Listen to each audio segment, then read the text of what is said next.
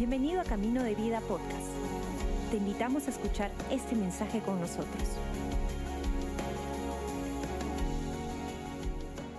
La verdad, la canción justo antes de la Santa Cena, no podía creer que estábamos cantando eso hoy día, porque justo de ese se trata mi mensaje hoy día de despertar. ¿A qué estamos despertando? Me gustaría que podamos leer juntos Romanos 13 13 del 11 al 14, o perdón, del 12 al 14, y dice así, es hora que despertemos, porque nuestra completa salvación, en otras palabras, por nuestra completa salvación es de acá a la eternidad, estamos siendo completados cada vez más y más en Él. Entonces, Él está hablando que en ese transcurso del tiempo, mientras que estamos llegando a esta completa salvación, está más cerca ahora de cuando creíamos por primera vez. La oscuridad de la noche se está disolviendo a medida que amanece un nuevo día de destino. Así que debemos despojarnos de una vez por todos lo que se hace en la sombra de la oscuridad, quitándolo como ropa sucia y de una vez y para siempre vistamos nuestro ser con el resplandor de la luz como nuestra arma. Debemos vivir honorablemente rodeados por la luz de este nuevo día, o sea, Jesús. No en la oscuridad de la borrachería y la libertinaje o en promiscuidad o sensualidad, no siendo discutidores o celosos con los demás. En cambio, sumérgense completamente en Jesús, el ungido, y no gasten ni siquiera un momento pensando en su antigua identidad para así no despertar sus deseos egoístas, para así no despertar. No den pensamiento a quienes eran antes para no despertar. Ahora busqué la en el diccionario qué significaba despertar. Obviamente es estar despierto y no dormido, pero también dice es estar completamente consciente, alerta y atento. Todo en esta vida, todo tiene potencial a despertar. La pregunta es, ¿a qué estamos despertando? ¿A qué estamos despertando en esta vida? Yo recuerdo hace ya un montón de tiempo. Yo pasé por anorexia y bulimia desde los 13 hasta los 20 años. Pasé por una depresión y un, un momento muy, muy oscuro en mi vida. La verdad, yo podría decir que viví el infierno en esos años. Viví la oscuridad en una magnitud que no se lo deseo a nadie. Eran tiempos muy oscuros en mi mente, en mi corazón. No veía esperanza, no veía luz pero de ahí Dios hizo un rescate en mi vida, cambió así drásticamente, ingresó una luz en mi corazón y experimenté libertad, experimenté toda la presencia de Dios y experimenté su luz, su presencia como nunca antes y fui completamente sanada. No hay duda de ello. Pero estuve en un programa aprendiendo cómo vivir en esta sanidad y cuando ya me tocó salir de este programa y ir a casa, me tocaba ya aplicar lo que había aprendido, me aplicaba ahora yo decidir ser intencional en mi día a día. Ya no tenía gente detrás mío animándome, sino ahora yo era responsable de cultivar mi relación con Dios. Pero cada vez que una situación se aparecía, cada vez que algo sucedía que antes me causaba correr más fuerte anorexia o depresión o bulimia o hacerme daño, cada vez que una de esas situaciones, cuando ya estaba sana, se levantaban, todos los pensamientos comenzaban a decir, desahógate, hazlo otra vez. Total, una vez, ¿qué va a hacer? No va a pasar nada. Y yo recuerdo a veces la lucha era tan fuerte y recuerdo decirme a mí misma, ¿a qué quiero despertar? ¿A qué quiero despertar? Porque ya quizás un momento chiquito puede parecer que no va a pasar nada grande, pero yo ya he hecho eso y me ha llevado a más oscuridad. Esa pequeña decisión de mantenerme o ya por esta vez no más, me mantuvo más bien más oscuro que cuando tomé las decisiones pequeñas para ir más cerca a Dios. Ves, a veces parece algo chiquito, pero ¿a qué queremos despertar? Y yo recuerdo decir, yo ya viví el infierno y ya he vivido el cielo. Yo me acerco más al cielo. Yo me acerco más, quizás es difícil, pero también hacer lo otro es difícil. Escoge tu difícil, así dice nuestro pastor, ¿verdad? Proverbios habla de cómo el hombre piensa, así es él. Por eso cuando el versículo 14 del, Romanos 13 dice, ya no gasten ni siquiera un momento pensando, pensando en quiénes eran o si esto puede satisfacer o traer alivio. Ya no piensan en lo que tú eras. No le des importancia a esas cosas, más bien. Decide en qué vas a pensar, decide en qué vas a despertar, porque si sigues pensando así, no vaya a ser que despierte lo equivocado en ti. Gálatas 5, del 16 al 23, nos habla del fruto de la carne, el fruto de, eh, mi yo versus el fruto del espíritu.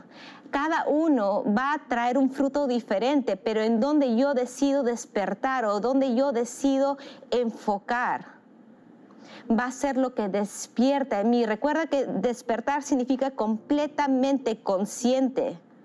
Es estar consciente en lo que yo puedo, en lo que no puedo, es en mi yo, yo, yo, porque mi yo nunca ha hecho que, el fruto sea bueno, porque yo estoy caída, yo, yo necesito constantemente un Salvador. Pero lo más que mis ojos están puestos en Jesús, lo más que mis ojos están diciendo, Espíritu Santo, enséñame más sobre Jesús, enséñame cómo vivir, enséñame a cómo caminar. Y mi mirada está puesta en Él, donde pongo mi concentración, es donde va el fruto. ¿No, ¿No, te das cuenta que hay veces que tienes un amor así que sobreabunda porque estás en Dios y, y viene, vienen las personas y, tienes una gracia?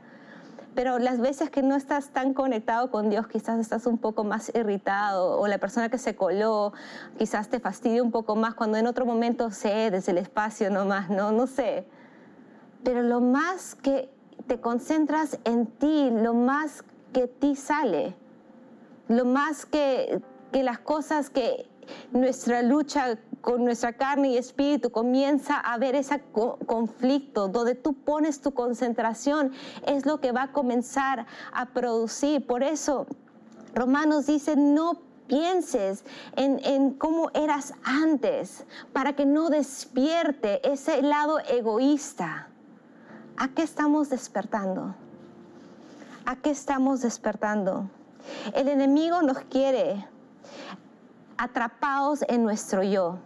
El enemigo nos quiere atrapados en nuestras imperfecciones, en culpabilidad. Quiere mantenernos en condenación, haciéndonos recordar todo lo que hemos hecho mal, todo lo que hemos fallado, lo que tú y yo no podemos hacer, cómo caemos corto cuando se trata de, de quién es Dios.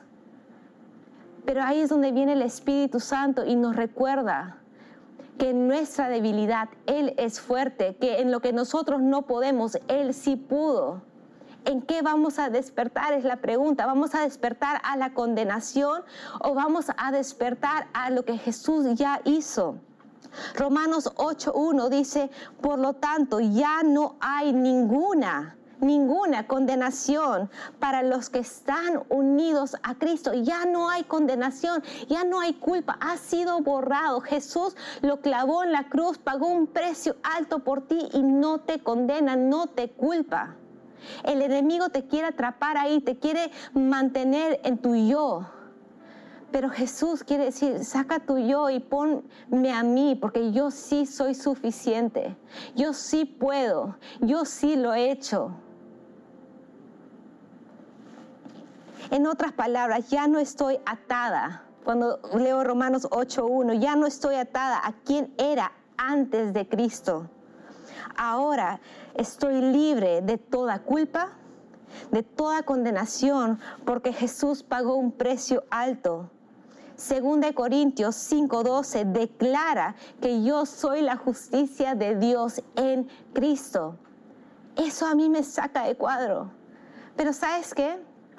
Cada vez que he metido la pata, que he dicho algo, he respondido de una forma que no debí, y créeme, el enemigo constantemente quiere recordarme y, comienza a atormentarme. Ay, mira qué mal dijiste, qué mal hiciste, mira, mira, mira, y comienza a ver esta cosa que, que comienza a condenarme.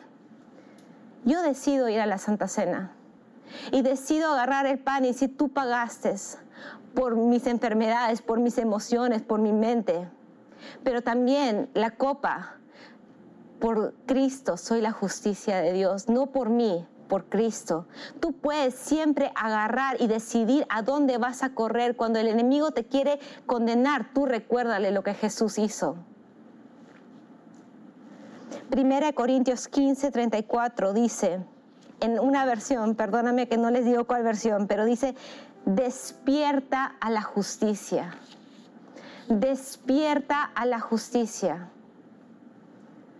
Yo no quiero despertar a mi antigua yo o a la condenación o, o a lo que yo puedo o no puedo lograr. Yo quiero despertar a Jesús. Yo quiero despertar cada instante a Jesús. Yo sé que yo no puedo, pero yo sé que Él sí puede. Yo sé que yo en mis fuerzas soy débil, pero yo sé que Él es fuerte. Yo sé que yo soy injusta, pero Él pagó un precio para hacerme justa delante de Dios gracias a Jesús. Él pagó el precio tan alto que no merezco, pero lo quiero, lo deseo. ¿A qué estamos despertando? Me gusta el versículo un poco antes en Romanos 13. Dice, así que debemos despojarnos de una vez por todo lo que se hace en la sombra de la oscuridad quitándolo como ropa sucia. En otras palabras, cada vez que el enemigo quiere vestirte de condenación, tú sé intencional y vístete de la justicia de Dios. Vístete, vestirse. Cuando nos dice vistamos, dice sé intencional en ponerte. El enemigo quiere ponerte su condenación, su culpa.